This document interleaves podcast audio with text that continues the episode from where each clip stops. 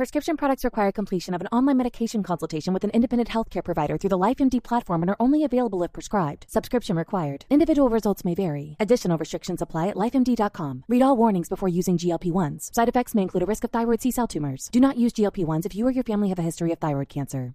If you've struggled for years to lose weight and have given up hope, did you know you can now access GLP 1 prescription medications through LifeMD? LifeMD is now offering eligible patients online access to GLP 1s, the breakthrough prescription medication that can help you lose body fat and weight. Listen to what people are saying. Probably the easiest thing I've ever done. The medication comes in the mail and it's very easy to use. I've been able to live my normal lifestyle and I've lost 20 pounds already and I've never felt better. It changed my life.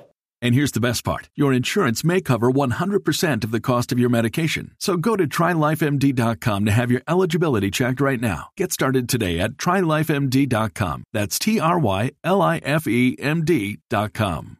3 de la tarde, 37 minutos. Más noticias en Blue Radio. La Superintendencia de Industria y Comercio abrió investigación a la firma Arcos Dorados Colombia, representante de la cadena de restaurante McDonald's, por publicidad engañosa al incumplir una promoción que anunciaba el precio de uno de sus helados a 4.900 pesos en un periodo definido de tiempo y en esos días específicos de la semana, pero en realidad lo vendía a 5.900